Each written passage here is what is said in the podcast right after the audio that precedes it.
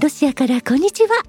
こちらの番組ロシアを理解するはロシアやソ連の文化日常生活歴史などについておしゃべりする番組です。近くて遠い国と言われるロシアや謎多きロシア人を少しでも身近に感じ興味を持っていただけたら嬉しいです。私ロシア人のマリアと？私日本人のリエがモスクワからお届けします。日本ではどうかわからないけどロシアと旧ソ連の国では新年の準備とお祝いはすごく特別なことなんです。なんとなくわかるような気がしますロシアでは年末になるとみんなが何かワクワクしているように感じます。これはどうしてなんでしょうか？もしかしたらちょっと子供っぽく聞こえるかもしれませんがロシアの人たちは古い年が終わって新しい年が始まると生活が大きく変わると本気で信じられているんです。だからロシアの人たちにとって新年は大切なんですね新年を迎えるためにしっかり準備しますものね。ロシアでは新年をどう祝うかで一年の過ごし方が決まると言われているのでごちそうやプレゼントを用意してみんなで楽しく幸せに新年を迎えることができるように念入りに準備をします。そうなんですよ。それはねもう行き過ぎてるくらいなんですよ。例えばたくさんの家庭が質が良くて値段の高い食べ物を大量に買うんです。貧乏な家庭もです。そして何時間もかけて手間のかかる新年のごちそうを作るんです。それは新年をどう祝うかで一年の過ごし方が決まるという言われているからです。これから1年間美味しいものをたくさん食べることができますようにという願いがこもっているんですね。だけどその後はもうお金がないから1月は次のお給料出るまでスハリを食べて過ごすんです。このスハリはいわゆる乾パンのことです。ところでマリアさん何時間もかけて作る手間のかかる料理にはどんなものがありますか？リンゴを詰めたあアヒルやガチョウの料理です。ああオーブンで焼く料理ですね。豪華ですよね。あとはどんなお料理がありますか？まあもちろんオリビエサラダですね。これはちょっとポテトサラダに似ています作るのは割と簡単だけど具材をたくさんカットしないといけないです。オリビエサラダはロシアでは新年に欠かせない料理と言われています。あと私の家では1月1日の朝にナポレオンというケーキを食べる習慣がありました。ナポレオンはロシア風のミルフィーユですねパイが何層も重なっていて間にクリームが挟まっている美味しいケーキですよね。そうなんですよ。実はすごく美味しいです。本物のナポレオンは層が8層または9層なんです。それをそれぞれ別々に焼かさないといけないんです。それは確かに時間がかかりますねリエさんはモスクワで新年を迎える時はどんな料理を作りますか？12月31日には年越しそばを食べます。お正月はお餅を食べます。ベトナム市場でもち米を買ってきてホームベーカリーでお餅をつきます。あとはイクラ丼を食べたりもします。ロシアではイクラはパンにバターを塗ってその上に乗せてオープンサンドで食べることが多いですよね。簡単にできますし美味しいですよね。リエさんはすごいですよ。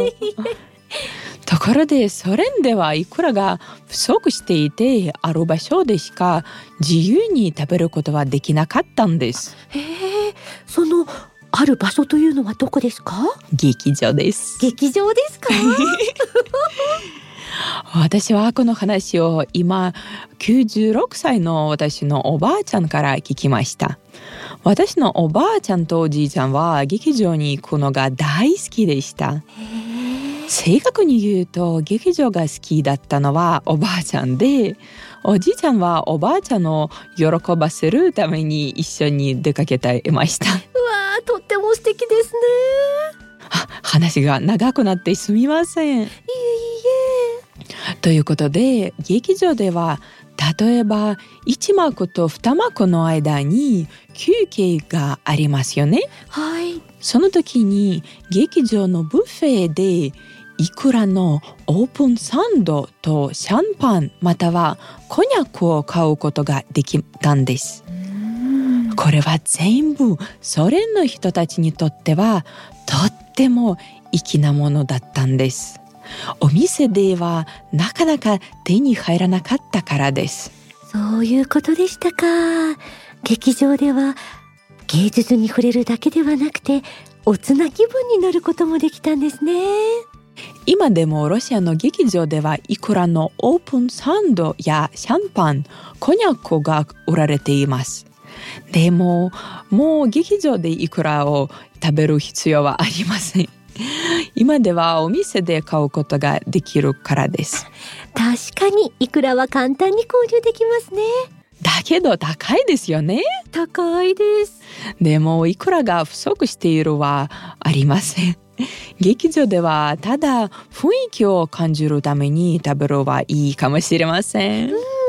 マリアさんも劇場で食べたことがありますか？あうん実は最近食べました。そうなんですか、うん、12月サンクトへ行った時に、マリンスキー劇場でブッフェでいくらのサンド食べました。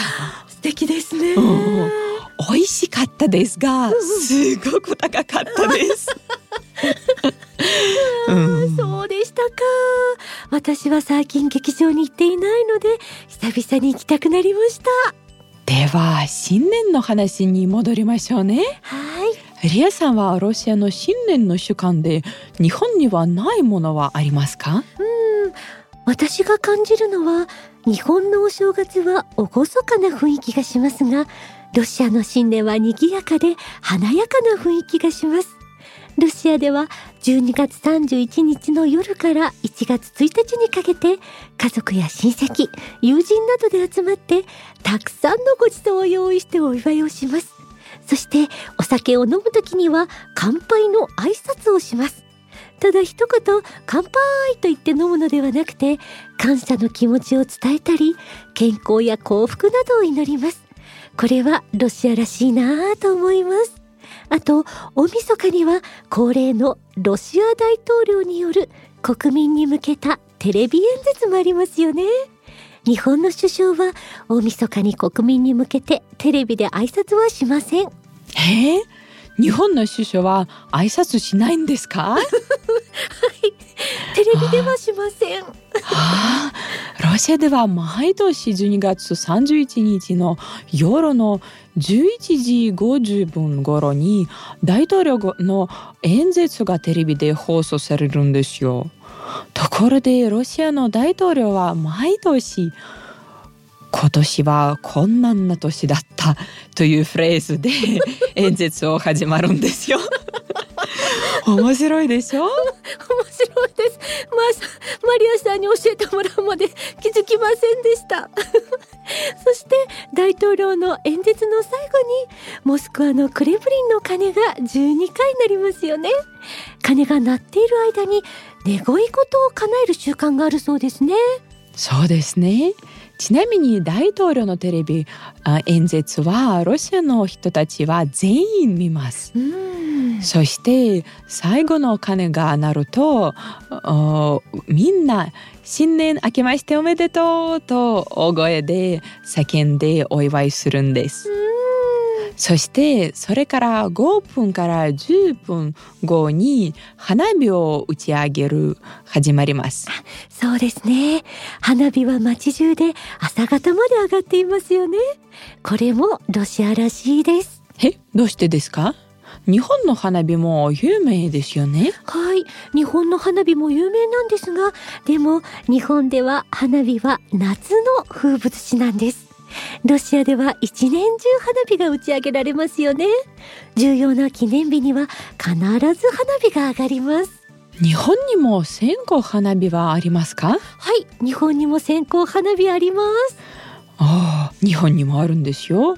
まだまだ新年について話したいことがたくさんあります。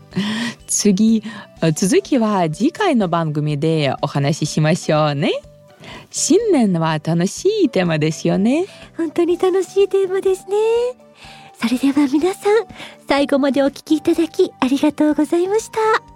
チャンネル登録もよろしくお願いします。ご家族やお友達にも紹介してくださいね。マリアさんが YouTube で日常ロシアという番組をやっています。